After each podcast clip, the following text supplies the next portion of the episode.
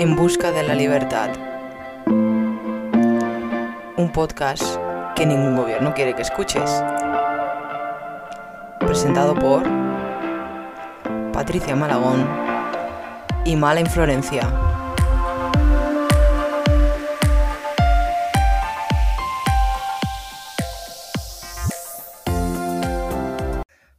Como decíamos en el último programa, el tema siguiente que nos quedó en el tintero fue hablar de feminismo y de eso, y de eso vamos a hablar hoy. Y lo primero que vamos a tocar es un, un tema que yo creo dentro del feminismo, que creo que es fundamental, que es el anticapitalismo.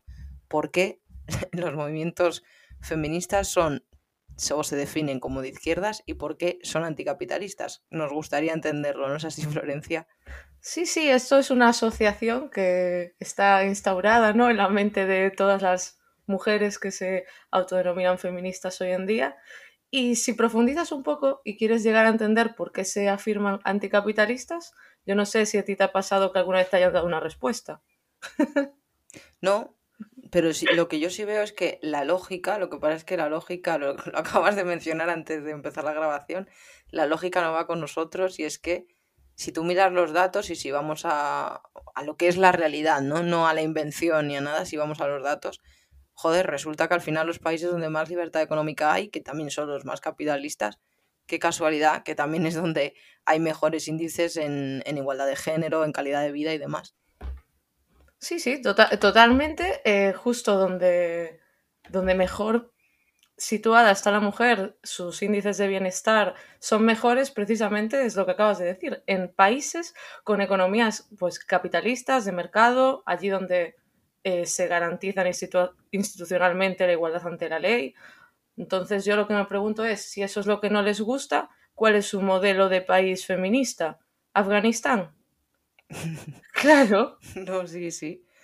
No, y que luego hay un tema muy importante aquí que quizá no se toca o que también tenemos que hablar en un programa de ello, que es sobre el capitalismo como, como punto y aparte.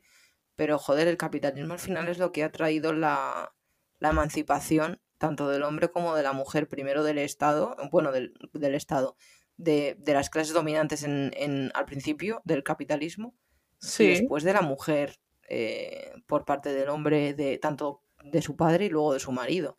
Entonces, si nos remontamos a lo que es el principio del todo, pongamos inicios del capitalismo, 1820 más o menos, que es uh -huh. la expansión ya de la revolución industrial y demás, primero vemos que el capitalismo sirve para que lleguen las democracias liberales, para que haya mucha más libertad, porque ya empieza a haber más independencia económica de los obreros y ya ahí como que se...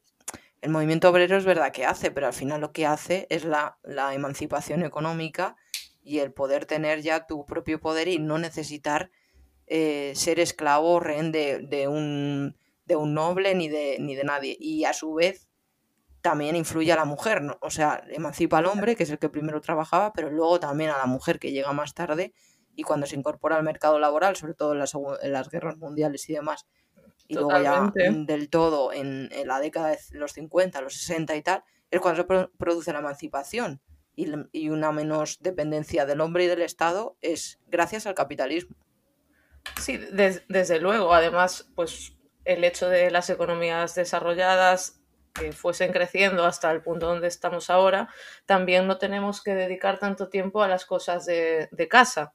Eso claro. parecerá una obviedad, pero es cierto. Antes de que llegase el capitalismo y que llegase pues la industria y todo esto como lo conocemos ahora, pues habría que dedicar tiempo a obtener la propia comida de uno, porque sí. no, no, no, se tenía eh, tanto dinero o no se, eso, no se podía ir a comprar, no era tan normal como ahora, o intercambiabas a través del trueque, no tenías tantas opciones como tienes ahora. Yo ya solo me pongo a pensar en las tareas de una casa.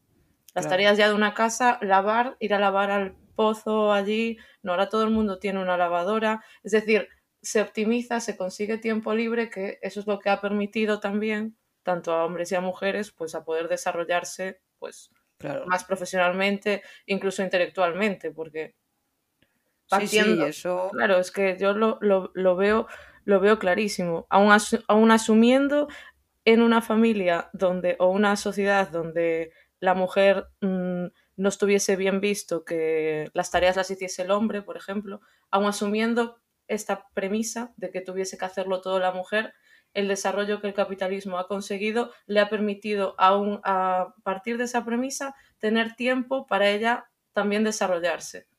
Entonces ahora mismo que ya tenemos un progreso social mm, en España y en Occidente de que esto no es así, que no tiene la mujer que encargarse de esto porque sí, al menos bueno, que libremente lo quieran hacer, por supuesto, pero vemos que pues las mujeres ahora gracias al capitalismo y poder entrar en el mercado laboral es un cambio brutal en comparación con otros países que hoy en día no tienen economías capitalistas ni de libre mercado, donde la mujer lo que tiene es un puesto muy en último lugar de lo que viene a ser pues la sociedad en la que está. Pensemos países eh, musulmanes. Sí, sí. No, en la práctica lo que veo del capitalismo es como, como has dicho, mezclan las dos cosas. Por un lado, la independencia económica, que te permite tener esa libertad de no depender de nadie. Y en segundo lugar, trae el capitalismo también, como has dicho, el avance tecnológico, que te permite, pues eso, que en una casa ya simplemente el hecho de que haya una lavadora y que, y que haya otra serie de tareas que se pueden automatizar y que, y que tienes que dedicarle menos tiempo, las dos cosas ayudan para un mayor progreso Por supuesto. De, la mujer y para la integración también de la mujer en el mercado laboral. Entonces, claro, el capitalismo mm, es que ha ayudado obviamente al hombre y también a la mujer. Entonces, es que me gustaría que me preguntaran cuál, que me explicaran, perdón, cuál es el modelo que ellas quieren económico y por qué sería mejor para la mujer. Claro, exactamente. Yo eso mismo me gustaría a mí que me lo respondiesen. Yo no sé si es bajo por, su creencia ideológica de corte marxista, que es el feminismo radical actual, que deben creer que bajo esa sociedad que ellas quieren planificar, que no existiría el mal, o, no, no, sé cuál es la justificación. O es que el libre mercado trae el mal y el machismo. Eso se desmonta por sí solo, bastando con ver economías socialistas que no tienen un mejor bienestar de la mujer.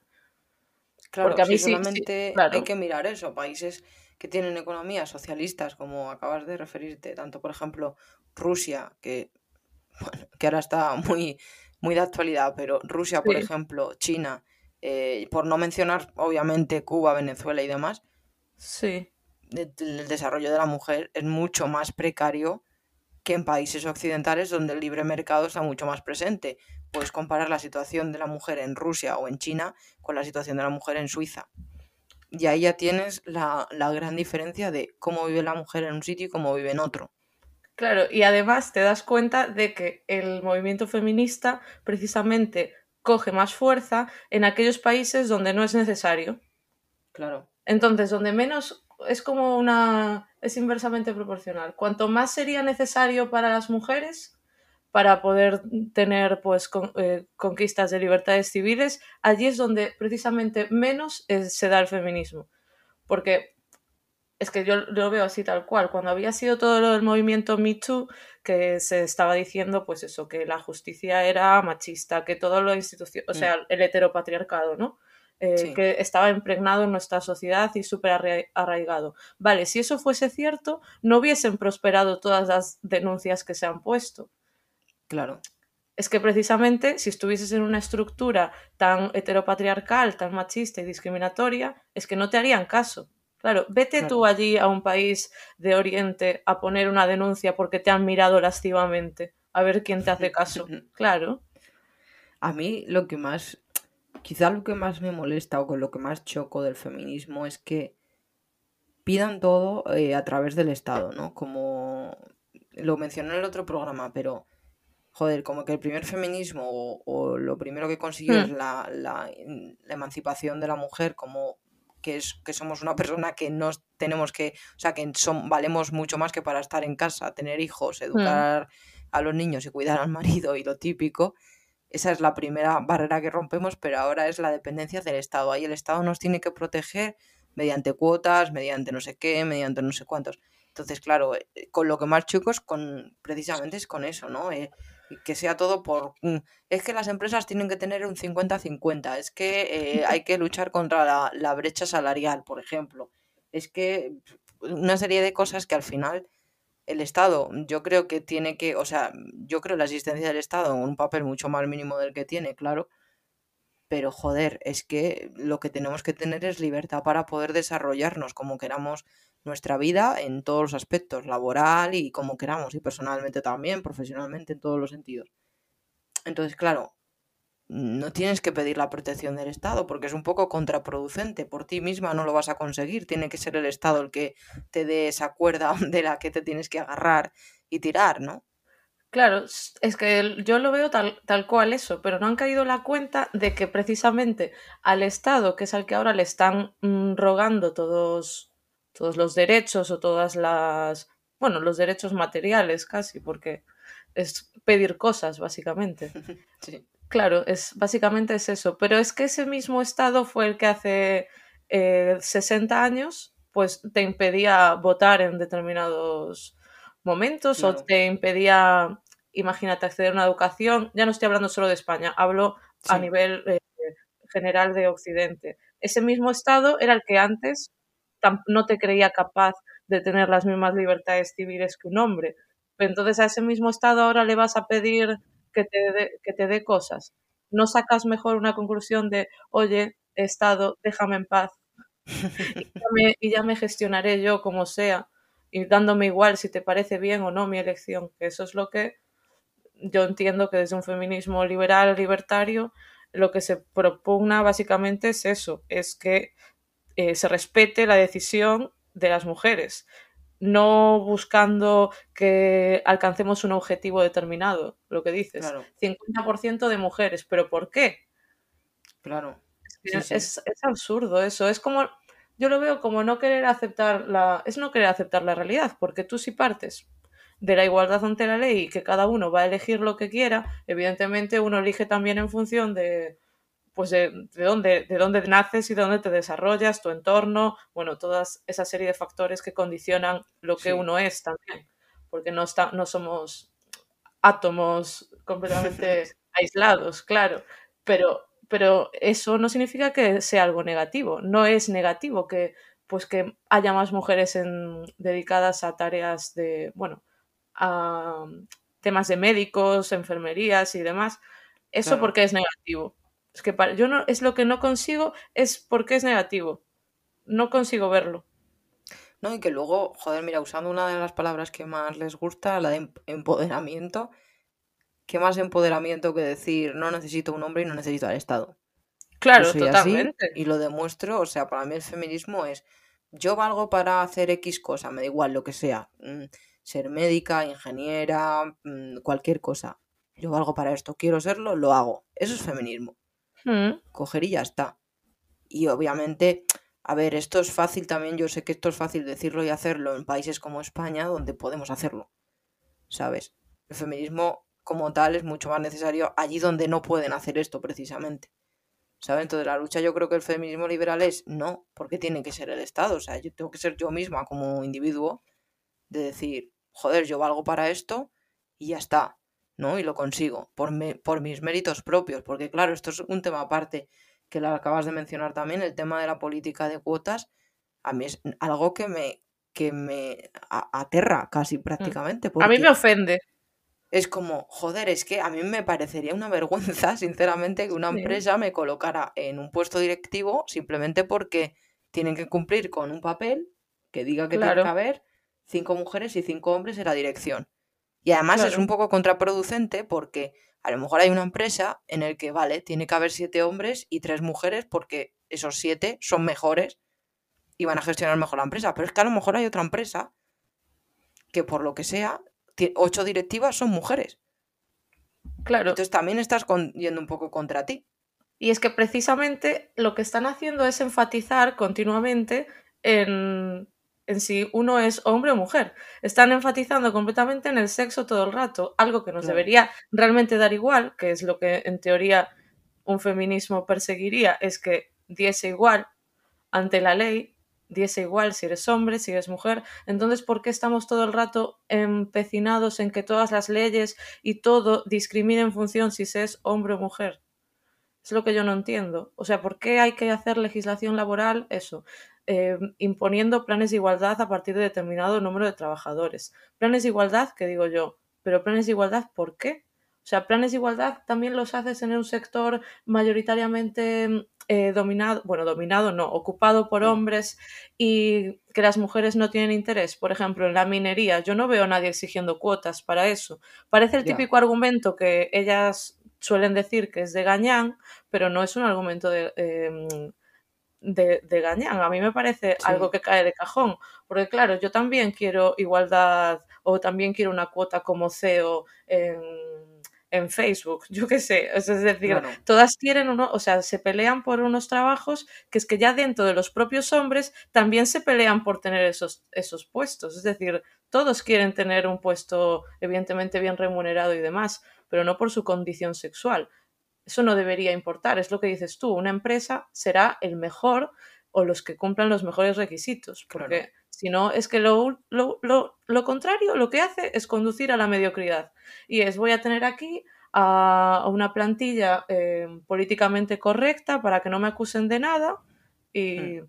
y, y, para adelante. Yo no, es que yo no lo veo, no lo veo muy claro. Y luego además es, también digo lo de que es contraproducente porque al final si, si miramos los datos, resulta que ya desde hace un tiempo hay más mujeres universitarias que hombres. Sí, cierto. Esto quiere, quiere decir que con, el, con la llegada de nuevas generaciones, dentro de 10 años, 20 años, 30 años, seguramente haya más mujeres con, con titulaciones superiores y que igual hay más mujeres en puestos de poder y de control. Entonces, si es una política de cuotas de 50-50, también va, se va a convertir en un arma en tu contra. Porque claro, a lo mejor dentro de 30 años pues hay más directivas, igual que hay más juezas a día de hoy.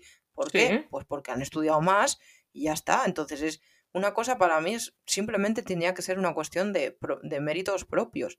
Obviamente hay un trasfondo ahí que yo hay cosas que sí que entiendo, ¿no? Cuando hablan, por ejemplo, de la brecha salarial o de estas cosas, que es, sí, mayoritariamente la brecha salarial se da porque, no porque pues, o sea, que descarten la idea de que la brecha salarial es que en el mismo puesto un hombre y una mujer cobran distinto, porque eso es mentira y además está penado por ley. Exacto. Pero es verdad que la brecha salarial tiene unos, unos motivos detrás que es que los hombres trabajan más horas en el cómputo del año y que hacen trabajos mejor remunerados, básicamente. ¿Por qué trabajan más horas? Porque nosotras cogemos más en las jornadas estas reducidas cuando se tienen niños y tal. Entonces, Sí que entiendo que, por ejemplo, en las leyes tanto de maternidad y paternidad se equiparen el tiempo de baja, pues para poder permitir que con el tiempo, porque esto al final siempre es una cuestión de tiempo. O sea, esto porque tú pongas una ley hoy no se va a trasladar de mañana. Esto a lo mejor lo ven mm, la generación que sean de nuestros hijos, por, prácticamente, ¿no?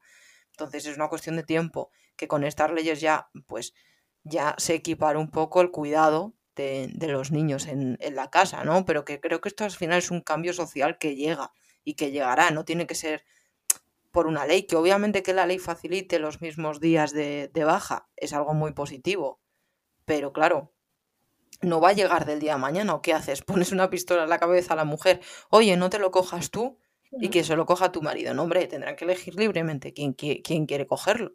Claro, pero no va a llegar del día de la noche a la mañana, pero tampoco me parece algo deseable. O sea, mm, como que si hay libertades, eh, si partes de una situación de libertad de elección, no me parece que tenga que ser un objetivo político conseguir, pues, que esa media que arroja la brecha salarial, que es una media, una brutalidad, comparar y meter en el mismo saco sin diferenciar entre sectores y demás, ya partiendo de eso, no me parece que tuviese que ser un objetivo de política. Es decir, para mí el Estado no se, no se debería meter en analizar cuánto ganan de media las mujeres o cuánto ganan de media los hombres o porque partiendo de que cada uno escoge su ocupación en función de sus gustos o su circunstancia personal o lo que sea, el resultado no debería por qué aterrarnos si partimos de que lo han hecho partiendo de, de una situación en la cual nadie le ha obligado a trabajar de nada en particular. Claro. es cierto. Al final... Sí, perdón. No, digo que es cierto lo que decías tú, que hay un condicionante natural que es que si decidimos tener familia, pues las mujeres tenemos ese momento de que estamos embarazadas, por supuesto. Pero sí que tampoco, o sea, yo entiendo que tenemos un problema de natalidad y demás y como que hay que buscar que se potencie, o sea, entiendo el objetivo práctico, pero tampoco me parece yo tampoco estoy de acuerdo con subvencionar el hecho de tener hijos, porque básicamente es eso. Porque, pero es que alargar, alargar las, las, las bajas de maternidad y de paternidad o, o, demás, lo que viene a ser básicamente es subvencionar la paternidad. Porque ¿quién paga esas bajas? Entonces, es una, yo lo veo como, no estoy muy de acuerdo. Entiendo el objetivo práctico, que es que las personas tengan hijos, porque estamos con una pirámide demográfica lamentable para lo que viene a ser la sostenibilidad de todo nuestro sistema. Pero lo que sí es cierto es que no, ideológicamente no lo, no lo, no, no, no lo comparto. Porque sí que veo que es como subvencionar con impuestos de todos a las familias que deciden tener hijos y no lo, no lo comparto mucho. Claro, si no es una cuestión, yo creo que de alargarlo, llegar a un modelo, por ejemplo, como, como tienen los países nórdicos, que están, creo que es donde más tiempo están de baja, no sé cuántos meses, pero casi una barbaridad, ¿no? es una cuestión al final de que la ley y el Estado lo que tienen que dar es un marco, y en este marco das unas bajas y ofrecer las mismas bajas. Claro, pero obliga si eres hombre también tienes una obligatoriamente que coger unos cuantos meses, son, ¿no? Sí. Es que además es obligatorio. Entonces ahí es como, ¿y por qué? Porque perfectamente una familia a nivel individual, como se gestiona o lo que sea, pues podría estar trabajando perfectamente. No sé si me explico, es como que el Estado hmm. ya, desde de parte de la idea de que eh, pues ese marido o esa pareja que va a ir a trabajar, eh, ni bien tú has tenido el bebé, pues como que se desentiende del hijo o algo. No sé, es como, yo lo veo un poco así, digo, ¿Pero por qué? Lo he visto en mi casa. Mi padre nunca ha dejado de trabajar. Em, después de que mi madre no estuviese, bueno, a mí yo tengo dos hermanos más y mm. no, no ha pasado nada, simplemente son las circunstancias como son y mm, es lo que veo con un exceso de, tutela, ¿no? Pero entiendo el, rollo práctico, lo entiendo, pero el trasfondo no me convence. Sí, no, yo a lo que voy es eso, que al final el Estado lo que tiene que hacer es dar un, un marco, un terreno de juego Sí. Y ya está. Y al final es a la hora de decidir tanto las bajas como cualquier otra cosa, que sea algo individual. Al final los cambios sociales llegan, pero es una cuestión de tiempo y el Estado ni puede ni debe intervenir. Claro. Pues como todo, por ejemplo, hace 30 años no se veía la homosexualidad como se ve ahora, ni se verá dentro de otros 30 como se ve ahora. Sí, es una cuestión pues de, de, cambios sociales y de que pase tiempo y que pase una generación y otra generación, porque eso no va a llegar el Estado, va a dar un botón y que cambie, es una cuestión pues eso, de, de cambio social y eso lleva tiempo. Pero a lo que voy es que también lo has mencionado antes, el tema de las carreras, por ejemplo, o cualquier cosa, lo que tenemos que tener es eso, un marco y luego tú individualmente eliges lo que quieras, porque hace poco, yo no sé si esto al final se llegó a aprobar o no, pero en las carreras de ciencias se quería mm, potenciar ah. que entraran mujeres, entonces era o pagarles la carrera completa o bajar la nota si eres mujer. A mí esto me parece bochornoso, porque siempre he pensado que las becas de educación tendrían que ir por nota y no por y no por tu por tu condición económica, porque tú tienes que demostrar que eres bueno. Si eres bueno, te pagamos la carrera. Y ya está. Entonces yo creo que con las carreras de ciencias y demás pues tendría que pasar lo mismo. ¿Qué pasa? ¿Es malo que las mujeres elijan más enfermería o, carreras o, profesiones de cuidados o así, o de profesorado y demás? Pues a mí no me parece tampoco que sea algo malo. Es una elección que tú has tomado libremente y propia. No se te tiene que meter el Estado a decir, no, tú no estudias enfermería, estudias matemáticas. Porque... Claro. y además, precisamente, las que te lo quieren imponer no lo han hecho tampoco. Claro. Entonces tú, tú que eres la lista aquí, tú me dices a mí cómo tengo que vivir yo, pero tú, tú puedes hacer lo que tú quieres sin cuestionártelo, pero yo tengo que elegir estudiar ciencias. ¿Por qué? Claro. Entonces eso es el resumen, es ese, es dar un terreno de juego común, tanto las bajas, si tiene que ser cuatro semanas, claro, también lo que has dicho tú es verdad, si no te la quieres coger, pues no te la coges y ya. Aquí los únicos que no se pueden coger bajas son los autónomos. que... eso, eso está claro. Pero si, te, si, por ejemplo, son cuatro meses, pues primero poder renunciarlo o no, y después... eso tendría que poderse. Que, que, sea igual para el hombre que para la mujer. Aunque también es verdad que una cosa, que no es lo mismo. En caso de que lo cogiera el hombre, por ejemplo, para luego cuidar al niño, no es lo mismo la recuperación del cuerpo de un hombre tras el parto, que es casi ninguna, por así decir, que la de una mujer. ¿Sabes? Entonces, por eso digo que las leyes también pueden tener, pues eso, que perfecto no hay nada. No, no, está claro, pero al fin y al cabo es, todo eso se englobaría en lo que viene a ser condiciones laborales. Entonces, porque si tú, esto lo tendría que ser el resultado de mejoras en la productividad y, bueno, y todo lo que viene a ser pues crecimiento económico, porque tú tampoco puedes a las empresas de repente imponerles unas obligaciones en materia de conciliación que no pueden asumir. Claro. Que claro, nosotros estamos acostumbrados a que lo ponemos en el Real Decreto y en un país lleno de funcionarios esto se implementa pasado mañana y el, y el bajón de productividad lo paga el contribuyente, pero claro, el resto, el resto del sector privado, tú no le puedes poner las mismas condiciones que para los funcionarios van por Real Decreto, porque no, porque los funcionarios van a fondo perdido. O sea, se les da más asignación al presupuesto para esos salarios de cada, de cada ministerio, de cada agencia y de cada, de cada eso, administración y ya estaría. Pero claro, tú mm. al autónomo que tiene una, una, chica trabajando o a un chico o a quien sea, de repente les pones unas obligaciones en materia de conciliación casi equiparándolas a un funcionario y entonces le estás diciendo, oye, mira, cierra ya, ya. Porque, porque no te va a dar. Y bueno, y luego con lo que pusiste tú, el resumen este ya de lo que paga un autónomo y todo lo que le van a hacer pagar, o esa es la propuesta, ya bueno, es mejor pues suicidarse. Sí, es que la sensación, a ver, no es sensación, es una realidad, es que gobiernan siempre sin mirar a la realidad económica que tenemos en España, que es un país que la media de los trabajadores por una empresa son 4 o 5 trabajadores y un 99% son pymes. Entonces, claro, con esta realidad eh, lo que tienes que dar es la máxima libertad posible a las empresas. Que entiendo que a lo mejor los incentivos que puedes dar siempre tienen que ser. Yo siempre he pensado que los incentivos que tú puedes dar a una empresa no tiene que ser una subvención. Tiene que ser en forma de bajar impuestos. Que, pues, que promueven a lo mejor la conciliación porque esa empresa puede, claro, también esto es un poco contraproducente porque hay empresas que podrán y otras que no podrán. Pero que promueve la conciliación o X, pues te vamos a bajar o te vamos a reducir en cierta manera los impuestos o por, o por ese papel, ¿no? Siempre como incentivo a que produzcas más y a dejarte más dinero para seguir creciendo, ¿no? No vía subvención, que al final eso está visto que no funciona. Y luego otro tema importante que, a mí me gustaría hablar es un poco más así, más serio, ¿no? Pero es la ley de violencia de género, porque se ha hablado mucho sobre esta ley, pero lo que tenemos claro es que legalmente en España por un mismo crimen bajo esta ley, un hombre tiene más pena y más condena que una mujer. Entonces esto es vergonzoso, porque yo creo que tenemos que ser iguales ante la ley. Y luego por no hablar de otra cosa importante, que parece que por mucho que ellas hablan del heteropatriarcado y todas estas cosas, parece que no se tienen en cuenta con esta ley las parejas que son del mismo sexo, porque no, no rigen bajo esta ley.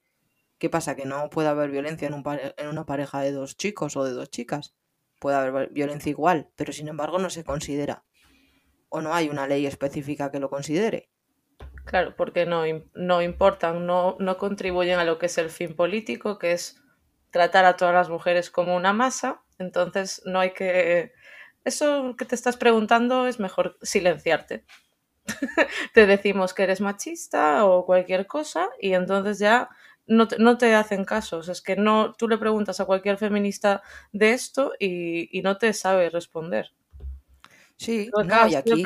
no te lo responde en este punto es verdad que ya no sé qué postura tiene, pero hace unos años eh, Vox aquí ya una postura que yo estaba de acuerdo que era la de quitar esta ley y poner una ley de violencia doméstica que tuviera misma, la misma pena, el, mal, el maltrato hecho por quien fuera. En plan, si una mujer maltrataba a sus hijos, tenía la misma condena que si era un hombre, el mismo maltrato que si era un hombre hacia una mujer, una mujer hacia un hombre, o o una hija hacia un padre, ¿no? Es una ley de violencia doméstica. El maltratador, independientemente de su sexo, tiene esta pena e independientemente de quién sea la víctima. Eso me parece mucho más justo que la ley que tenemos ahora, porque es verdad que la, que la media dice que, que hay más mujeres asesinadas y maltratadas por hombres que al revés. De acuerdo, si esto yo no lo, no lo niego y no lo, mm, lo- los datos son los que son, pero es que ¿qué pasa? Que entonces el hombre que ha muerto a manos de su mujer no cuenta, Claro, o o los, es menos víctima. claro, o los hijos a manos de sus padres, o un padre que lo mata su hijo, o una madre que es asesinada por su hijo. O sea, esos son todos, también son una serie de, de delitos que tienen lugar en un entorno muy estrecho como es el ámbito familiar. Entonces, son, la problemática es bastante, bastante similar. Lo que pasa es que en el caso de la violencia de género, pues ya le atribuyen al hecho de que si la víctima es la mujer y el que comete el delito es un hombre, ya per se es porque es un motivo machista. O sea, está actuando con una super, o sea, con la creencia de que es superior a ti y eso lo que está demostrado es que es completamente falso, no se puede demostrar. Simplemente ha sido la ley de violencia de género la que introduce que eso es así, pero es que no se puede demostrar que sea así, porque la violencia es un fenómeno que es multicausal, puede depender de muchos factores y no siempre Claro. va a ser el machismo, ni, ni lo es en realidad. Entonces, y al ver las cifras desde que tenemos esa ley, que son básicamente similares, con apenas oscilaciones, a veces Mm. más, a veces menos, realmente lo que nos llevarían, nos tendrían que hacer pensar es que no se está abordando de la manera que debería abordarse. Hay algo que no se está haciendo bien. Evidentemente, yo soy de la postura de que tú, si una conducta la tienes en el Código Penal, es porque toda la sociedad la condena. Así que decir que en España, por ejemplo, no se condena el la violencia machista es mentira, porque si no, no lo tendríamos tipificado en el Código Penal. Eso, lo primero, hay un consenso social en que nadie quiere violencia ni de hombre a mujer ni de mujer a hombre. Claro. Pero lo que yo no, no le encuentro sentido es hacer una ley específica sobre eso. Porque lo que podrías hacer es tener un agravante, que creo que esto ya existía antes, de eh, parentesco o por el ámbito familiar. No hace falta una ley específica para, para atacar un fenómeno que sucede. Claro. Yo lo que veo es que sería como más lo, lo ponen como un objetivo político de hacer campaña de no, vamos a hacer una ley contra esto, entonces ese esto se va a eliminar. No, no es, menti- es mentira. Claro. La maldad va a existir siempre. Y una persona eh, dispuesta a afligirle el mal a otra va a existir por mucho que tú lo pongas en el BOE 200.000 veces. Claro. No, sí, Entonces, todas las campañas y, y la concienciación, la visibilización es súper necesario, eso es obvio. Pero claro, una sí, cosa es eso, que es necesario y que se condene, es obvio que todo el mundo, ¿quién no lo va a condenar? Es obvio, ¿no?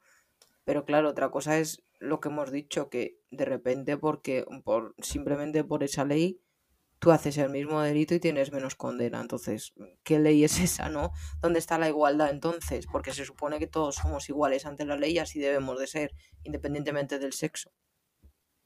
claro, pero ahora mismo en España eso no es así. Ya. De hecho, había un caso bastante, bueno, bastante controvertido porque fue con el que el Tribunal Supremo sentó jurisprudencia que, o sea, ahora mismo no me acuerdo de los pormenores, pero era como una pareja que salían de fiesta y volvían para casa y no sé si estarían pues borrachos o lo que fuera, pero estaban discutiendo. Y, mm, y tuvieron una pelea los dos, es decir, tanto ella pegándole a él como él pegándole a ella. Y la conclusión, o sea, aún reportando lesiones los dos, él también Sí. tenía y ella también. Y hubo testigos que, que aseveran que fue bidireccional y demás. Vale, pues eh, la conclusión de esto es que él se ha llevado más pena por ser ella una mujer. Es decir, a ella se le aplica un delito de lesiones cualquiera eh, y a él se le aplica la ley de violencia de género, porque claro, eran pareja, entonces eh, se castiga con más dureza y la pregunta es ¿por qué? O sea, esto no es tratar igual a las mujeres, es que nos, estás, nos estáis como eh, presumiendo un grado de, mm, de, debilidad superior. O sea, y eso no es lo más machista que se puede hacer. Presumir que yo no puedo estar discutiendo en igualdad de condiciones con mi pareja. O presumir que una mujer puede ser igual o más violenta que un chico. Hmm. Por favor, si, lo que queremos es igualdad, yo no, no quiero que me tengan aquí a mí como una santa. Yo puedo ser, de hecho, se ve y, solo hay que estar en el mundo para ver que la realidad no es la que nos quieren vender, es que una chica también puede ser una hija de puta, si es que lo puedo decir así.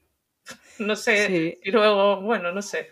Pero a eso me refiero, que tú, pues, no se puede presumir que somos unas santas porque no es verdad. No, y luego en relación con todo esto también está esta tendencia que, quieren llegar a hacer, yo espero que no, que es el invertir un poco la carga de la prueba, ¿no? Que es yo te denuncio a ti, entonces yo ya paso a ser víctima y tú ya pasas a ser, a ser culpable sin prueba alguna, ¿no? Entonces esto también es muy peligroso. Yo ya, porque el hecho de que yo sea una mujer y llamo al 016, bueno, el 016 no, perdón, llamo al, al teléfono a denunciar, ya está. Ya me creen a mí sin prueba ninguna hasta que la otra persona no demuestre lo contrario. No es así todavía, menos mal. Pero es a lo que quieren llegar, que tú ya simplemente con una simple denuncia. Es que es una aberración. Tratada a ser como víctima.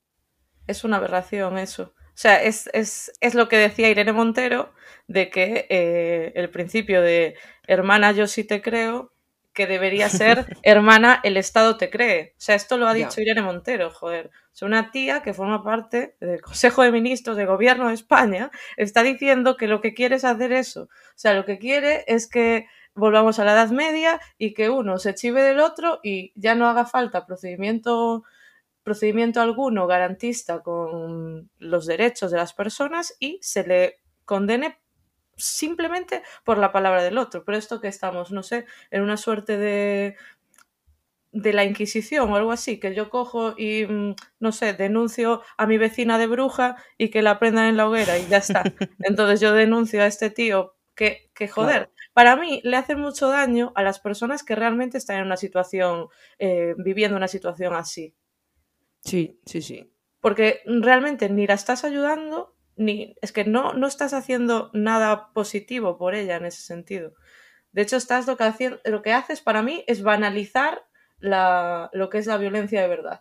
Porque si todo es violencia, si siempre hay que creerle a, a lo primero que dice una chica, pues solo porque es una chica, realmente a la que de verdad tiene algo que decir y es cierto que está sufriendo violencia por parte de su pareja, es que la estás igualando con, pues con un caso que sea mentira y, no me parece claro. no me parece que eso sea deseable pero bueno. No y que parte todo esto de una premisa moral que es falsa porque es tratar de las mujeres son buenas sí. y hay que creerlas no mienten los hombres son todos malos y son potencialmente violadores maltratadores o asesinos. Y esto es falso porque igual que hay mujeres buenas y pueden ser víctimas de violencia de género hay hombres que no lo son y que incluso son víctimas también de maltrato.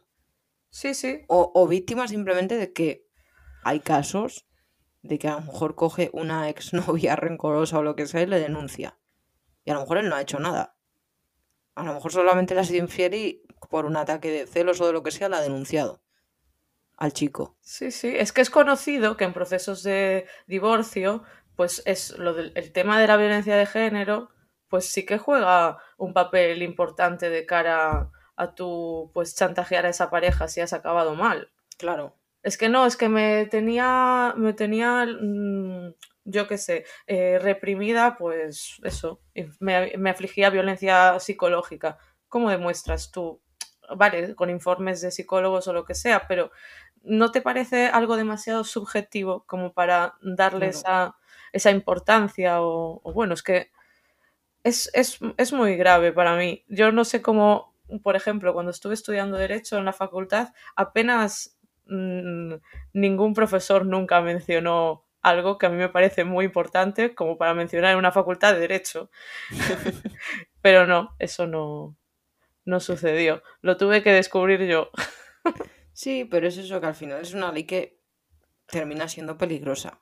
Y, y, y en la tendencia está del hermana yo sí te creo, que de hecho Irene Montero propuso una ley, creo que al final no se aprobó o algo así, pero ya propuso esto de tú ya denuncias y ya pasas a ser víctima.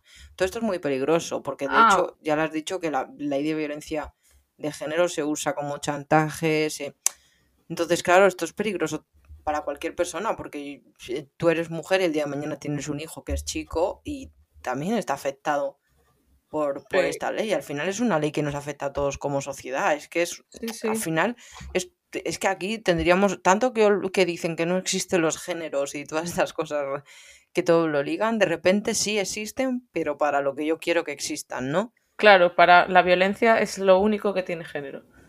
Claro. El resto no, pero la violencia Claro. sí. O, o esta aberración de ley que propuso Irene Montero de como ya de mm, para los transexuales. O sea, esto es, una ley que es vergonzosa porque parte de que yo mañana voy al registro civil Ah. y digo que soy un hombre Sí, sin pruebas, sin nada ni nada. sí, Y ya sin, está. sin ningún tipo de informe médico ni, ni nada. O sea, realmente es otorgarle un poder a la palabra de un adolescente cuando todos hemos sido adolescentes y sabemos que es una situación muy que no, no tienes nada claro. Entonces, que le das toda la... no sé, ¿qué Sí, madurez que- tiene un y que- adolescente? Y que crea cosas peligrosas como ya ha pasado en Reino Unido. De hecho, lo puede buscar la gente si quiere en, en Google. Se aprobó una ley parecida. Entonces, ¿qué pasa? Que llegaban los violadores, esto es así, y, Ah. y se cambiaban de sexo Sí, y les meten en una cárcel de mujeres porque, claro, se sienten mujeres. ¿Y qué pasa? Que llegan a la cárcel de mujeres a violar mujeres. Entonces, es que es una ley. mm, obviamente, yo creo, obvia- no es que yo lo crea, es que existe la disforia de género y me parece sí. bien que una persona que, que se sienta hombre o se sienta mujer haga todo el proceso, no que lo pague la seguridad social, pero que haga todo el procedimiento, se cambie de, de sexo, me parece estupendo. Me parece, yo nunca me voy a meter con eso ni nada porque a mí me parece algo A que- mí es que, sinceramente, me da, me da igual en Por ese eso, sentido. Por Cada eso que me da igual, tú has nacido mu- mujer o con genitales femeninos y te Sí. sientes hombre y te quieres operar, pues ole, ya está. ¿Quién Claro. soy yo para opinar de tu vida? Nadie. Claro. A mí no me importa ni con, con quién te acuestas ni cómo te sientes, es que me da exactamente igual. Me da Y igual a que tú- ellos debería darles igual que el Estado lo aprobase o no, o hiciese normas a su favor o en su contra. O sea, en su contra no, pero en favor. Es como, ¿por qué tiene que importar? O sea, ¿por qué las leyes tienen que diferenciar en función de en Claro. función de, de nada de eso? Si eso es algo personal mío. Soy igual ante la ley que todos y ya está. Eso ya comprende que no me discriminen por mis orientaciones sexuales. Claro, pero al final lo que vemos es eso, que quieren hacer esta ley que va, mismamente va en contra de la propia gente que tiene disforia de género y se cambia de sexo, porque la habrá pasado mal, porque esa gente al final lo pasas mal a lo largo de tu vida. Si tú has nacido con una condición que no te gusta, inicias un proceso médico que dura años, que es costoso, que es doloroso y demás, y ahora llegan y Mm. con una ley es- es casi como que se ríen de ti, no ahora todo el mundo lo siente o todo el mundo lo es. No, joder, hay gente que de verdad lo siente, de verdad lo es, de verdad se ha cambiado el sexo para ser feliz o para realizar una vida acorde como él se siente o ella se siente. Hmm. Y ahora llega una ley que lo banaliza todo.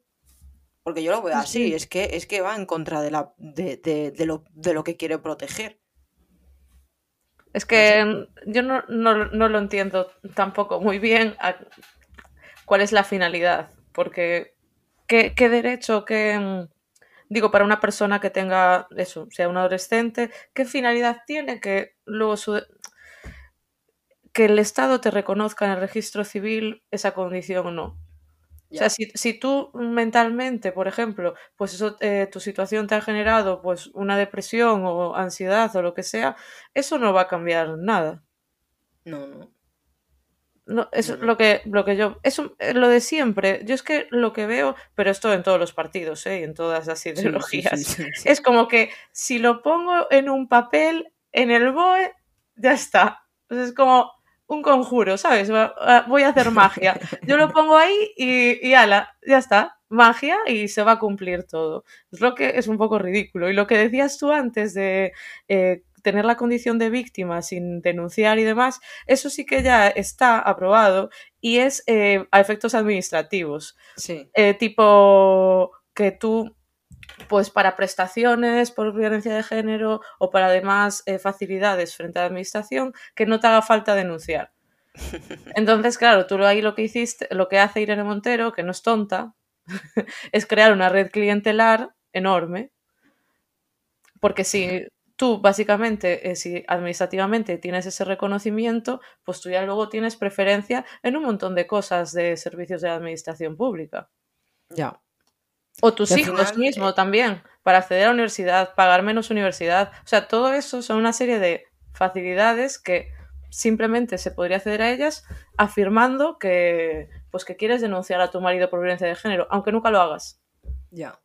No, pero es que al final encima es usar esta ley con clientelismo político, o sea, no puede haber ya casi nada más retorcido, yo creo, ¿no? O sea, usarlo simplemente para tener más preferencias, más beneficios, más derechos. Eh, joder, es que no sé, a mí me parece, es que me, asusta hasta estas cosas, porque es, es, una cosa que dices, de verdad, como sociedad tenemos un problema, porque aquí hay que condenar todo igual, independientemente, y tiene que ser todo no sé, no puedes jugar así con, el destino de una persona, porque ahora mismo mm, si una denuncia falsa o lo que sea puede arruinar la vida de, alguien, ¿no? Y, al revés también, o sea, ¿por qué tú como hombre te maltrata a tu mujer y lo que sea y te da esta vergüenza denunciarlo porque te sientes menos macho, no sé qué? Sí, sí. Y, encima ella tiene luego menos castigo legal, o sea, es que al final es contraproducente en todo. Hay que crear una, no sé si existe o no, pero una ley o, quitar lo que hay y simplemente que tú eres un maltratador, se te condena como maltratador, sin importarme si te llamas Pepe o si te llamas Luisa. Y es que además en estos temas de violencia entre la pareja y, tal, como tenemos ese sesgo ideológico ¿no? del machismo mm. y de, de, ese heteropatriarcado y demás, damos por hecho lo que decíamos antes, que la violencia siempre es debido a eso, a ese machismo y demás. Pero al, tener ese sesgo, no se analiza la situación con, de forma general. Solo se ve un trocito muy pequeño y muy diminuto que no consigue explicar el fenómeno general, que sería pues también ver si los hombres eh, también tienen, sufren violencia, porque se dice, hay estudios que lo, que lo corroboran, que la violencia en la pareja es bidireccional que suelen pegarse, o sea, entre dos personas violentas suele ser entre los dos, son violentos los dos. Sí. Eso es lo que se suele demostrar, que pues eso, pues malos tratos en, ambos lados. Y mi pregunta es, ¿por qué entonces en los institutos siempre se aborda, o todas las campañas que vemos eh, pagadas por todos, siempre están orientadas a la pobre chica que su novio la controla? Porque eso no es verdad, porque yo también conozco pobres chicos que sus novios las controlan. Sí.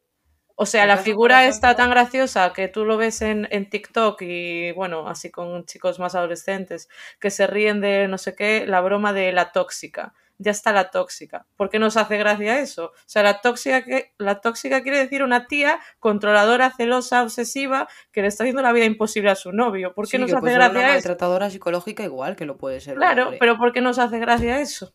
Es que no es gracioso. Sí, sí. Claro, pero no, luego al colegio va una Pamela Palenciano de estas de la vida ¿Sabes? En lugar de enseñarle a los chavales que las en, relaciones, pues eso, basadas en el respeto y demás, pero enseñarlo en ambos, en ambas direcciones, no. Se presume de que pobriña la chica, tu novio te controla. Oye, pues no es verdad, porque, o sea, puede ser verdad, pero lo otro también. Y si tú quieres educar a los chavales, tendrás que educarlos pues con toda la amplitud de miras, ¿no? Sí, que hay que tratarlo igual, sin independencia de quién lo ejerza. Claro. En, en ambos sentidos.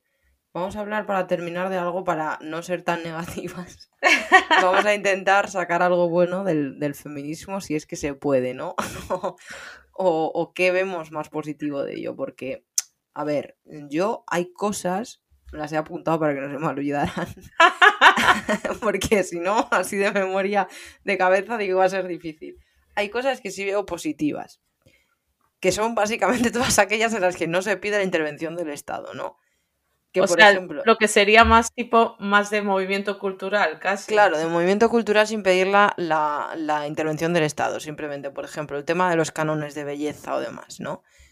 Yo lo veo positivo, ¿no? Obviamente a los extremos que se han llegado, de, de repente, eh, por la presión que hay mediática, tienen que prohibir a las azafatas que sean mujeres y tal, porque me parece una gilipollez, porque si tú eres una tía que está buena y quieres aprovecharte de eso y ser azafata, pues ole tú. Y ya está, ¿no? O quieres ser modelo o, te, o, te, o tú misma te quieres vamos a poner, es que no me gusta la palabra, pero si tú a ti misma te quieres sexualizar o lo que sea porque te apetece. potenciar tus, tus, atributos. claro, me parece estupendo, ¿no? Pero sí veo el, el, lado positivo de ir un poco contra los cánones en el sentido de que es cierto que siempre se ha puesto como una imagen de eh, la mujer tiene que ser así o de determinada manera, lo digo culturalmente, no desde el Estado ni nada. Pero sí que es como que tiene que ser femenina, tiene que ser no sé qué, tiene que vestir así o aquí. Entonces, ir un poco, ir en contra de eso, sí me parece bien, pero en el sentido de que, joder, hay muchos tipos diferentes de mujer como hay muchos tipos diferentes de hombre, ¿no? Entonces, no sé, ni todos los hombres tienen que ser más macho y súper masculinos y no llorar y no ser sensibles ni mm. nada ni de estas cosas ni todas las mujeres tienen que ser como Georgina, por ejemplo, que he visto su reality este fin de ah. semana, de ponerte un vestido siempre bien arreglada, siempre bien peinada, siempre no sé qué. No. Es su trabajo también, ¿no? O sea, claro, sí, también forma parte de todo el show, ¿no? Pero ahí sí que veo el lado positivo un poco en el sentido de, pero que si esto, yo no sé si, quién, si es feminismo, es cuestión de, de, de evolución social o de lo que sea, pero el hecho de dar un poco más cabida o o hacer ver que hay distintos tipos de, cánones o ir un poco contra tal, sí lo veo algo positivo, ¿no? Y que puede ayudar incluso a las niñas adolescentes y demás por todos estos temas de los complejos y problemas alimenticios y demás. Entonces eso sí lo veo algo positivo, ¿no? Pues sí, y a ver, yo lo que pienso uh, al respecto de eso también es que esto está basado en mi, vivencia nada más. ¿eh? Que yo de hecho veo que las que son más críticas con estas cosas, de hecho, es entre las mujeres. O sea, es algo que se da entre mujeres y, y solo entre nosotras. Porque yo, por ejemplo, el tema de la depilación o el tema de, yo qué sé, estas cosas así, es como el patriarcado nos ha impuesto esto oye, mira, a mí que me den un ejemplo de un chico que haya decidido no tener una relación con una chica porque ese día no haya ido bien depilada. A mí que me lo digan porque yo no lo conozco. Oye, que igual existe esto, pero a mí no, no, no, no, me, no me ha pasado ni a mis amigas ni a nadie que conozca esta como censura por si no vas bien depilada. O sea, son cosas que, que o, o lo de estar siempre guapa o eso. A mí me parece que también es como una decisión personal o tú cómo forjes tu carácter para que eso te influya. Está claro que cuando eres adolescente eso te puede influir más o menos. A mí, desde luego, sí que me, em, por ejemplo, sí que lo tenía en cuenta porque, pues eso, quieres ser como esas chicas que son tan guapas o no sé qué, que te puede generar un poco de frustración. Pues yo veo que es más como una herramienta que tienes que desarrollar tu personal, pero a esa misma imposición creo que también están los chicos. Em, sí, sí, sí, es en ambos claro, sentidos. Claro, porque tú ves eh, los anuncios de Calvin Klein y no sé, pocos son los chicos que les queden así. no, no, sí, es cierto. Claro. sí, lo positivo que veo es eso, pero ya digo que es tanto en hombres como en mujeres, que es un poco tratar de mostrar que no solamente hay un canon, ¿no? O sea, todo el tema este del body positive y tal, que, que se puso de, moda. Obviamente tampoco hay que romantizar ni estas cosas la obesidad, porque al final es una, es una enfermedad y es algo malo contra la salud, ¿sabes? O sea, aquí todo con pinzas, ¿sabes? Sí, hay que cogerlo todo con papel de fumar, pero es verdad que el hecho de ir un poco, en plan, no tiene que todas las mujeres ni miden un 80, ni están delgadísimas, ni ¿sabes? O sea, que hay distintos tipos de cuerpos, de bellezas, de tal. Entonces, el que se muestre un poco eso y el que tú te quieras depilar o no, que es una decisión propia y demás, o sea, me parece un poco, no sé si se lo ha atribuido al feminismo, pero al final a lo mejor es una cosa simplemente de la cultura mm, que tenemos ahora, que es todo visual por Instagram y demás, ¿no? El concienciarnos de que puedes eh, medir 1,50, 1,60 y eso no te hace ni menos mujer, ni menos guapa, ni simplemente, pues ya está. De hecho, las bajitas molamos, ¿vale? sí, doy fe, que yo mido 1,60. Ah, pues yo unos 63, 64. Mira, pues mira, estamos igual. La misma. pues sí. Luego otra cosa que veo positiva del feminismo, que lo tengo apuntado, es el tema de las tareas del hogar y los cuidados de los niños. Esto Sí, sí que es verdad, yo se atribuye al feminismo, no sé si será cosa del feminismo o cosa de propia cultura, ¿no? Pero es verdad que, joder, esto es un avance importante, ¿no? Simplemente porque hace a lo mejor 20 o 30 años los padres no, no cuidaban tanto a los niños como ahora, ni de cambiar pañales, ni estas cosas, y ahora como que hay mucha más concienciación, ¿no? De, en el hogar, que ya no es, mm, ay, mi marido me ayuda en casa, no, hombre, no es que te ayude, es que tendría que ser igual, si los dos trabajáis, pues ya está, los dos hacéis las mismas Sí. tareas, entonces esto yo creo que es una cosa que en España hace 60, 70 años, ni de o coña, menos incluso. o menos, pero ahora sí, entonces esto es algo muy positivo, obviamente. Sí, o sea, eso sí que sí que está, yo sí que noto esa diferencia, ¿no? Basta con ver eh, eso, matrimonios o parejas de que ahora tengan 80 años y ves de ahora que tengan 50 y, por ejemplo, pues te comparas tú con tu pareja o con una amiga con su novio que pues te cuenta su vida y tú sabes cómo se organizan y ves diferencias, claro que las ves. Pero, o sea, y es súper positivo. Y yo creo que sí que responde a un cambio cultural y también seguramente responda al hecho de que la mujer pues se incorpora también al mercado laboral y acaban siendo también los dos los que no tienen mucho tiempo para, Claro. para nada, o sea, bueno, para nada no, pero digo, como para repartirse las cosas. Pero sí que sí que es un, un tema que a mí me que también estoy súper a favor, pero sí que creo que el cambio eso lo veo más tipo cultural de también un cambio individual que haces tú, porque por ejemplo, yo pude ver pude ver unas cosas en casa y que, a- Mm. y que ahora cuando yo, si en el futuro fuese madre, pues yo haría distinto. Y a su vez cuando tenga nietos, pues esa nieta hará algo distinto, ¿sabes? Como, como que todos Sí, vamos sí, sí, actualizándonos un poco. Sí, sí, no, Pues- obviamente. Eso está, está guay a nivel movimiento, eso, más en el plano social de Claro. Eso, de transmitir el conocimiento y actualizarse y avanzar y demás. Sí, Lo que sí que veo es que no debería otra vez ser el Estado, como sí que pretende Irene Montero, con su plan Claro. corresponsables. claro. Que claro, Sí, eso es de- una burrada. Es lo, Por- que, lo que comentaba, que todo lo que no sea que, Claro. se- que intervenga el Estado, Claro, claro. a mí me parece bien porque al final es un movimiento social como tantos que ha habido en los 60, los hippies, por ejemplo, o lo que sea, que tú puedes estar, te puede gustar o no te puede gustar, pero no te lo impone nadie y no lo pagas tú de tu bolsillo, ni te lo pone Mm. el Estado, ni nada, es un movimiento social y punto. Entonces a mí todo lo que sea por ahí me parece bien, no porque yo esté pu- pueda estar a favor o en contra, simplemente porque pff, a mí no me lo impone nadie, ni el Estado, ni nada. Claro. Entonces, vale. Luego, otra cosa que, a ver, la he apuntado, pero esto yo tampoco sé si es del feminismo, ¿no? La visibilización del colectivo LGTB, tampoco me gusta llamar colectivo porque al final cada uno es cada uno, independientemente de lo que te guste, pero me parece algo positivo. Porque creo que, a ver, ah, porque con, con ese tema siempre hay un poco, bueno, un poco no, hay siempre como bastante polémica, ¿no? Yo creo que primero es necesaria una visibilización para llegar luego a un paso de normalización. ¿Sabes? Es como todo el mundo que pues que hagan su vida normal y tal, sí, obviamente, claro. Pero para poder llegar a ese punto, Mm. primero se tiene que dar, creo, una visibilización, no a través del Estado, ¿eh? Pero me parece positivo que se influya o se haga hincapié a través de los movimientos culturales, de películas y de lo que sea, de esta diversidad. Porque al final, pues eso, para que se llegue a un punto de normalización, primero se tiene que ver como que es algo normal. Y entonces no puedes llegar ahí sin esa visibilización, pero no sé si es del feminismo o no, pero Bueno, vino de la-. Vino de la mano, o sea, Claro. siempre fueron movimientos que estuvieron juntos, pero ahora de los últimos años a esta parte, ya en el feminismo radical, ahora hay como dos, bueno, habrá miles de escuelas, pero las más diferenciadas serían las TERF, que están como que se quieren desvincular completamente del movimiento LGTB, y luego Hmm. serían las otras que, que sí que están a favor, que sería un poco más Irene Montero y, y de- y demás.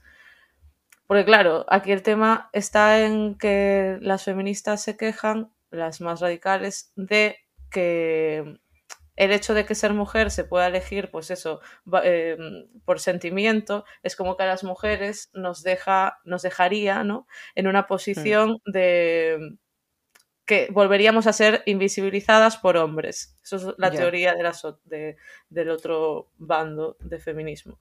Pero sí, o sea, comparto contigo eso de, a ver, que sí que es necesario visibilización, pero tampoco sé qué es normalizar. O sea, porque ya por número, por, simple estadística, más del 99% de la ciudadanía va a ser eh, cisetero, ¿no? Que va a estar eh, de acuerdo mm. con su sexo biológico al nacer. Entonces, cualquier, o sea, todo lo que hagas va a ser extravisibilizar, ¿sabes? O sea, como dar una visibilización ficticia en lugar de tratar como normalidad. Sí, no es en el sentido este de que simplemente de joder que se hagan las películas, las series, de lo que cualquier sitio que se abre como un tema normal y que nadie se escandalice de, joder, que son dos chicas o, son dos chicos.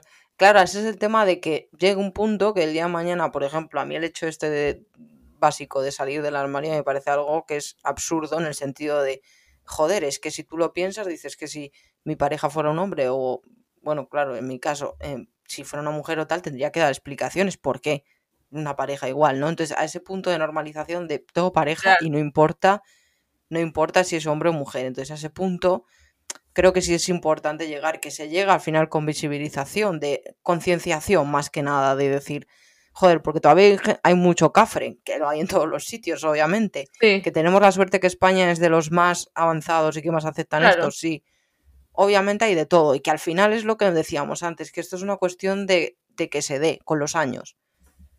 Porque es así, o sea, no, no va a llegar del día a la mañana, ni se va a hacer a través del Estado, ni lo va a conseguir Irene Montero, ni nadie a través de una ley. Es una cuestión de que seguramente los hijos de nuestra generación, de los millennials, lleguen y, y cuando ellos tengan nuestra edad, pues casi ni le darán ninguna importancia. Ya casi no se le da, pero todavía pues hay algún resquicio de joder, ¿qué van a pensar? Joder, no sé qué, ¿sabes? Pero es que... Entonces, por eso.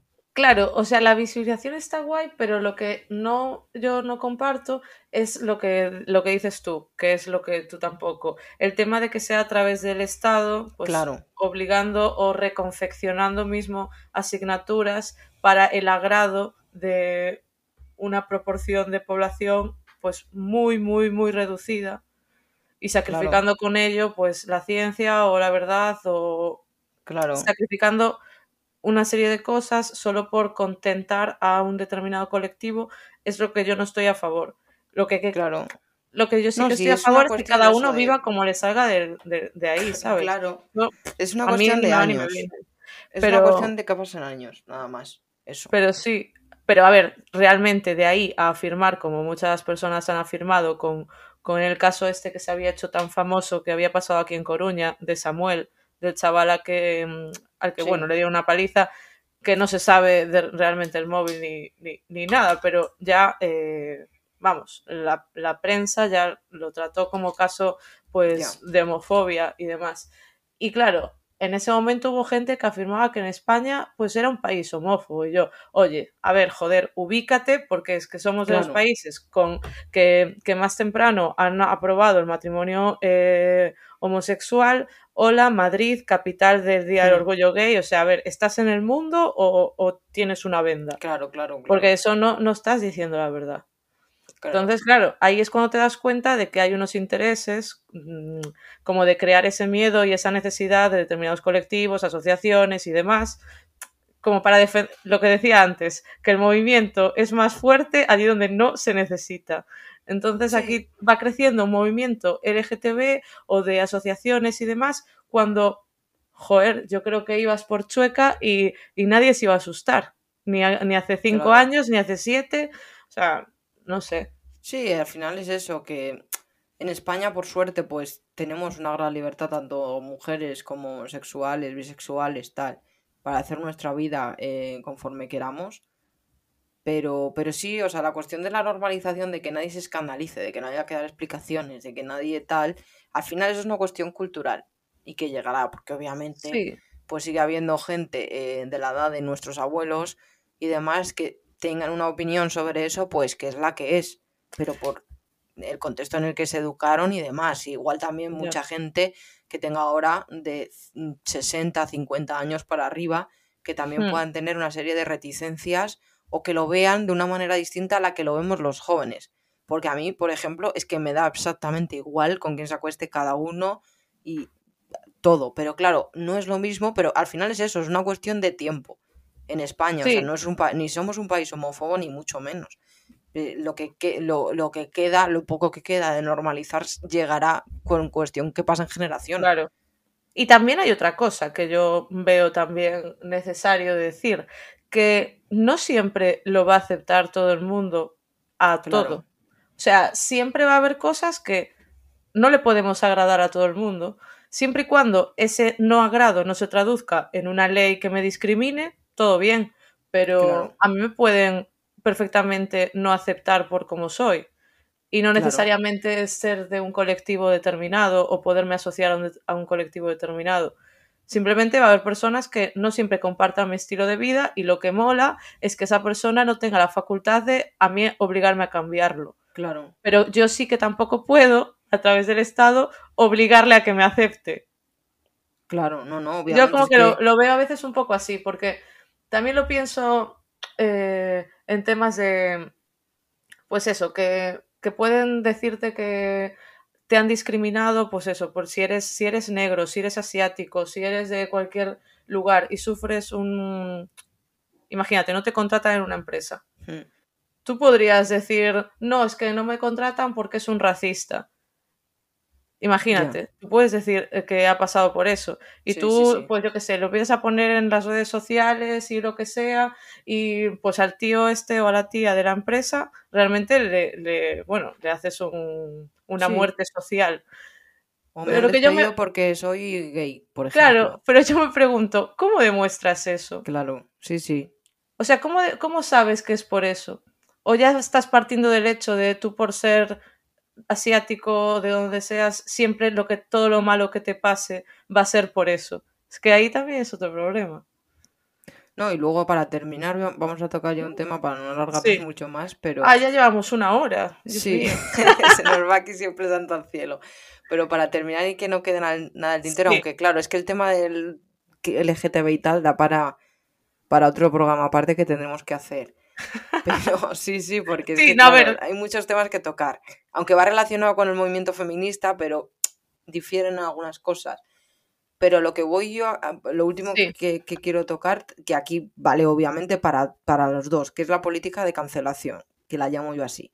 Ah, Llegan las feministas o los homosexuales o los conservadores y todo lo que no nos gusta lo cancelamos. Y muchas veces lo quieren hacer por presión social que ahí no me quejo porque toda la vida ha habido boicots, movimientos, tal, o por el Estado, que ahí es lo que no me parece bien. ¿Qué es lo que yo llamo política de cancelación? Pues las tonterías de, por ejemplo, uy, esta película yo la considero sexista. Ah, ya. Pues la prohibimos.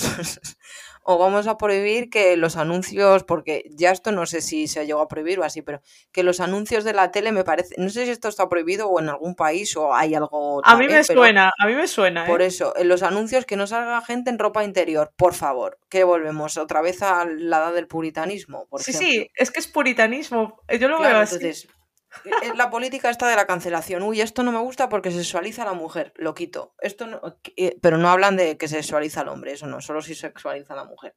Entonces, uy, lo quitamos. Uy, es que yo considero que esta película del año 60 es homófoba. Joder, es que es del año 60, te quiero decir. Al final todos somos hijos de nuestra generación y lo que pasaba, pasaba. Y tú no vas a cambiar la historia.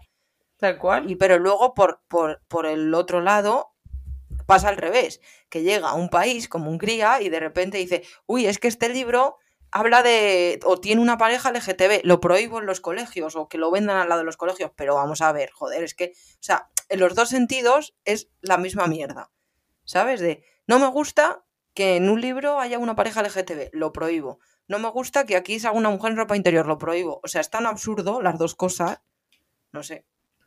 Sí, es a ver, sí que sí que es, es absurdo. De, eh, bueno, en el, en el, tema de los libros en un colegio lo podría haber justificado tipo el PIN parental o algo así, ¿sabes? De, de tú querer que le enseñen a tu hijo o algo así, quizás se podrían parar un poco en eso. Pero en lo demás, tipo producciones, eso de cine, eh, lo que viene a ser, yo que sé, cómics, libros de, pero para comprar, no los de libros de texto de un colegio, libros cualquiera, lo que sea, a mí sí que me parece lo que dices tú, una estupidez hablar de censura, ¿sabes? Porque no me gusta lo que pone.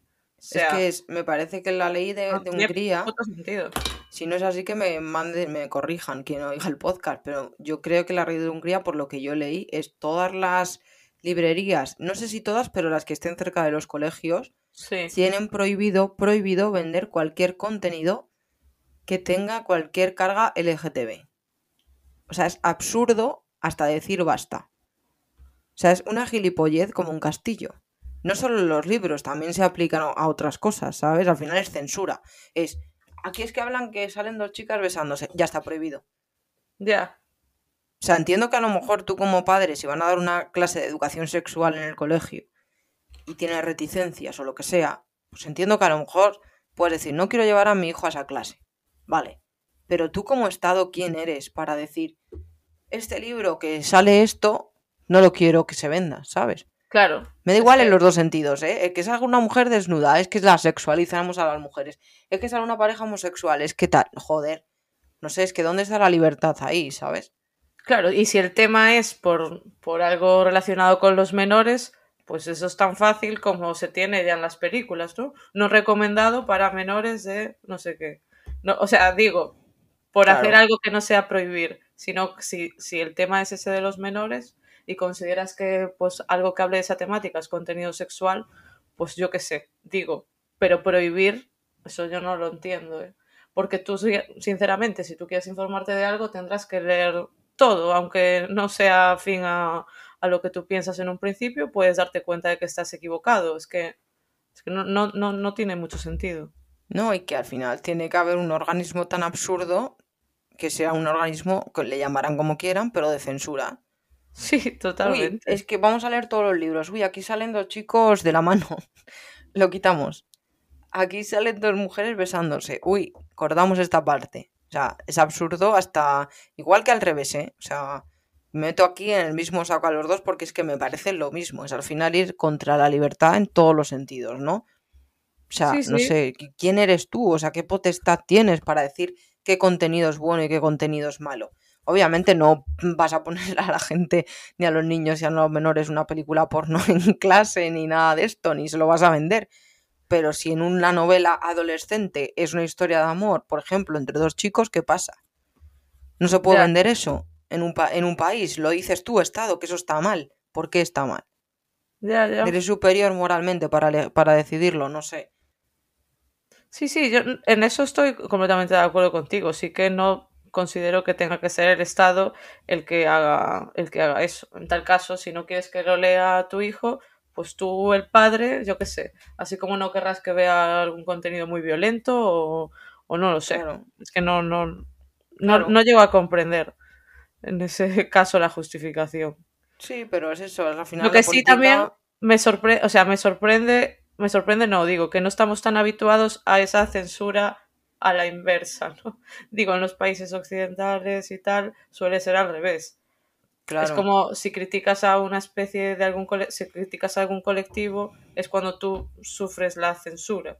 No suele ser. Claro, es absurdo en los dos sentidos, ¿eh? O sea. es, el este de la cancelación. De, por ejemplo, no sé, creo que fue Disney que de repente quitó una película o lo, que el viento se llevó o algo así porque, uy, es que era racista. O ah, sí, cuando la tía, la, la que es la que es ama de, bueno, la sirvienta que tienen fue la primera mujer negra, creo, en ganar un Oscar. Sí, sí. en esa película, ¿sabes? O sea, quiero decir, eres analfabeto. Claro. es que es de los dos sentidos. Es ahora eh, el revisionismo histórico primero debería estar prohibido. Pues vamos a intentar ahora cambiar la historia. No, la historia es la que es, nos gustará más o menos. Lo que tenemos que hacer es cambiar lo que no nos guste del presente y del futuro o ponerlo de nuestra parte para que, para que cambie pero revisionismo histórico es absurdo y luego esto de cancelar todo lo que no nos guste, pues es que es casi fascista, tanto que nos gusta la palabra. Es que a mí no me gusta la tortilla de patatas con cebolla, pues nada, mm, cojo ahora, soy presidenta del gobierno y la mm. prohíbo por ley. Sí, y, acaba, y el argumento acaba siendo el mismo, es por tu bien. O sea, tú no lo sabes, pero yo te tutelo. O sea, yo sé lo que te conviene. Claro. Oye, pero es que este paternalismo, ¿qué? Claro, tú como mujer, no sé, quieres hacerte un canal de OnlyFans y te ganas la vida enseñando tu cuerpo porque quieres, pues adelante. O sea, ¿quién tiene que venir una feminista o lo que sea a decirte, es que te estás sexualizando, es que no sé qué? Sí, a lo mejor lo estoy haciendo, pero lo estoy haciendo yo libremente y porque quiero. ¿No? Sí, y otra cosa es que moralmente a ti te puede no gustar, pero es que eso es algo que va a pasar, no te tiene que agradar todo. Pero hay un paso entre a ti, en tu fuero interno, hacer el análisis y decir que no te gusta, a exteriorizarlo y pretender, pues eso, censurar la conducta del otro, que es ahí donde a mí me parece ya línea roja que, bueno, es que si eres liberal no, no, no, la, que, no la quieres pasar a esa línea. Es que todo lo que sea eh, gobernar con la moral es, pues va en contra de cualquier persona que se crea liberal o que se considere a sí mismo liberal, ¿no? Porque yo, por ejemplo, me considero una persona liberal y a mí me da igual si una familia es católica y enseña a sus hijos los valores católicos y les cría así, que si una pareja, o sea, que si una familia es LGTB y enseña a sus hijos todo lo contrario o otras premisas o lo que sea, es que me da igual. Sí. No sé, y así debería de ser. Y me parecen igual de válidas las dos familias, los dos niños y todo. O sea, es que hay el Estado ni la sociedad se tiene que meter, te puede gustar o no pero simplemente tú quién eres para considerarte superior, mm, o sea, superior moralmente, para decir, la familia católica es la que está mal y la LGTB la que está bien, o al revés. Ya. ¿No? No sé. Sí, sí, totalmente. Pero yo creo que nos gusta el salseo, ¿sabes? o sea, es como, no sé, debe haber algo ahí que nos gusta el salseo y meternos ahí en fregados y... Sí, no Mientras que la hagamos de puertas para adentro y no haga nada de esto el Estado, pues no estaría, no está del todo mal. Pero no, no. La historia, de hecho, no deberíamos olvidarla para no repetirla. Y con tanta censura, lo que haces es olvidar, pues, o no, o no, o no conocer lo que ha pasado en el pasado, y al final, pues lo vas a acabar repitiendo. Sí, no sé, y hacer a la gente que señalar a la gente, ¿sabes? Como diferenciarla. Uy, tú, eres el que hace lo que hace las cosas mal. Tú eres el que hace las cosas bien. ¿Sabes? En cualquiera de los sentidos. Tú eres católico, uy, entonces es que, claro, según, según está legislando el Estado, eres un rancio o haces las cosas mal o no sé qué. Uy, es que eres LGTB, por ejemplo, si vives en Hungría o tal. Uy, es que tú eres antinaturaleza o vas contra no sé quién o no es normal. Joder, ¿sabes? O sea, Quiero decir, que al final, no sé, si tú puedas opinar lo que tú quieras, pero de tus puertas para adentro en tu casita, no sabes, no meterte en la del vecino y decir, tú lo que haces está mal. Porque entonces ya esto sería una dictadura moral. Sí, totalmente, sí lo sería. Ya lo está, por lo menos aquí ya yo creo que lo estamos. Porque si disientes ya en aquí en España, en, hmm. si disientes de las cuatro premisas básicas con las que todo el mundo está de acuerdo, ya eres expulsado completamente. Sí. Y al final es una cosa, y ya cuando terminamos, es una cosa de ir a la esencia del liberalismo, que es respetar el proyecto de vida de los demás. Tan simple como eso. Es simple. lo que sea. Obviamente, también no me quería alargar, pero obviamente eh, hay culturas y culturas, y religiones y religiones. Y claro, eh, quien ya, el yo creo que la línea roja está en respetar los derechos humanos. En el momento que eso no se da, como en las religiones y las culturas árabes y en los países, no ah, también más países aparte de los árabes, pues ahí ya sí que no se aplica este principio de mm, sigue tu proyecto de vida, porque claro, si tu proyecto de vida es tener a tu mujer en tu casa sin poderla salir, como en Afganistán, que no pueden ir a comprar el pan sola, o es que tu hijo es gay y, por, y ya simplemente por eso le van a matar, eh, pues obviamente eso no es respetable. O sea, es todo, pero dentro de respetar los derechos humanos, que es lo más básico, claro. Sí, es como tener unas reglas del juego. Evidentemente yo no voy a respetar al que tampoco me respete a mí. Claro. Yo siempre lo he dicho, ¿eh? lo digo abiertamente, y encima las feministas muchas son un poco pro árabes o tal. Que encima es lo que más me explota la cabeza, que es yo, sinceramente, y lo digo desde aquí con todas las consecuencias, yo no puedo respetar esa cultura ni esa religión que a mí como mujer no me respeta. Sí, sí, yo, yo básicamente es que es que no ha lugar ya al diálogo, ¿no? En ese sentido. Claro. Es que no, no ¿qué, voy a, ¿qué voy a debatir contigo? Si soy comparable a una cabra o no. No. claro. claro. Que no. Claro.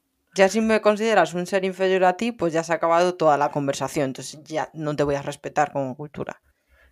A ver, que se nos alarga mucho, pero ahí también está el problema de que también hay muchas mujeres que sí que están de acuerdo con, con, todo aquello. Entonces, pues también es la libertad de ellas. Ahí está, es un conflicto bastante que se alargaría más. Entonces. Sí, sí, porque al final lo deciden ellas y, y todo esto, ¿no? Pero, joder, es que es tan heavy y sobre todo me sorprende que hay muy pocas asociaciones o activistas feministas que den voz a esto o visibilicen esto, ¿sabes? De condenar estas culturas.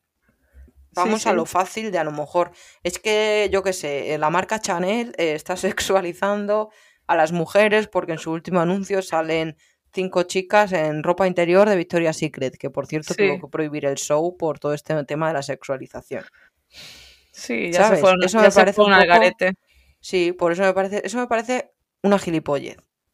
Y sin embargo, tendrían que hacer un trabajo de decir, joder, es que estas culturas, tal, o intentar desde Occidente un poco, pues no sé, tratar de influir en el pensamiento como se pueda de esos países, de hacer ver que somos seres humanos iguales. Claro, es que yo me creería lo de la elección si no fuese obligatorio.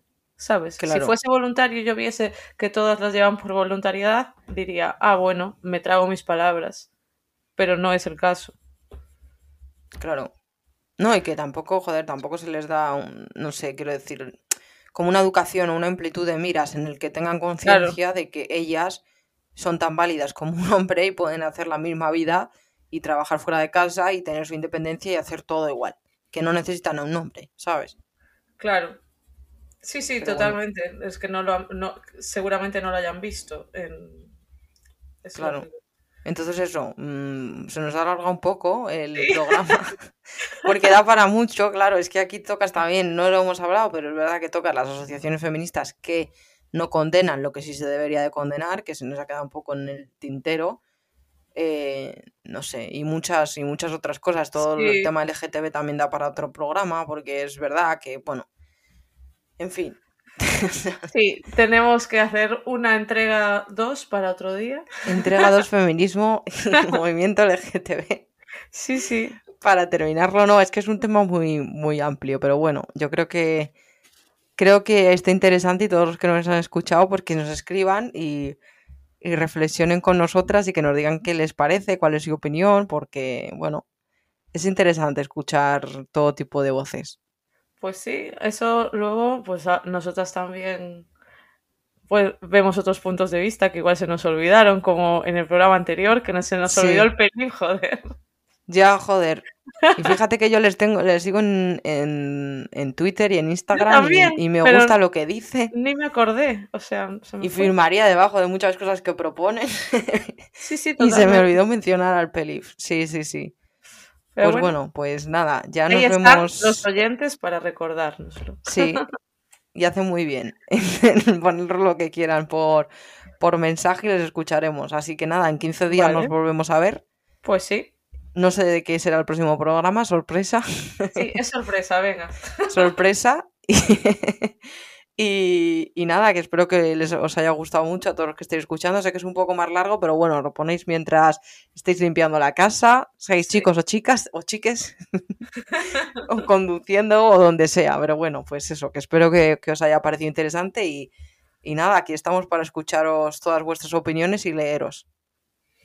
Lo mismo digo que Patricia, no tengo nada más que añadir. Espero que os haya gustado el programa y nos vemos en el siguiente. Bueno, y como digo, después de todos los programas, hasta aquí el programa de hoy.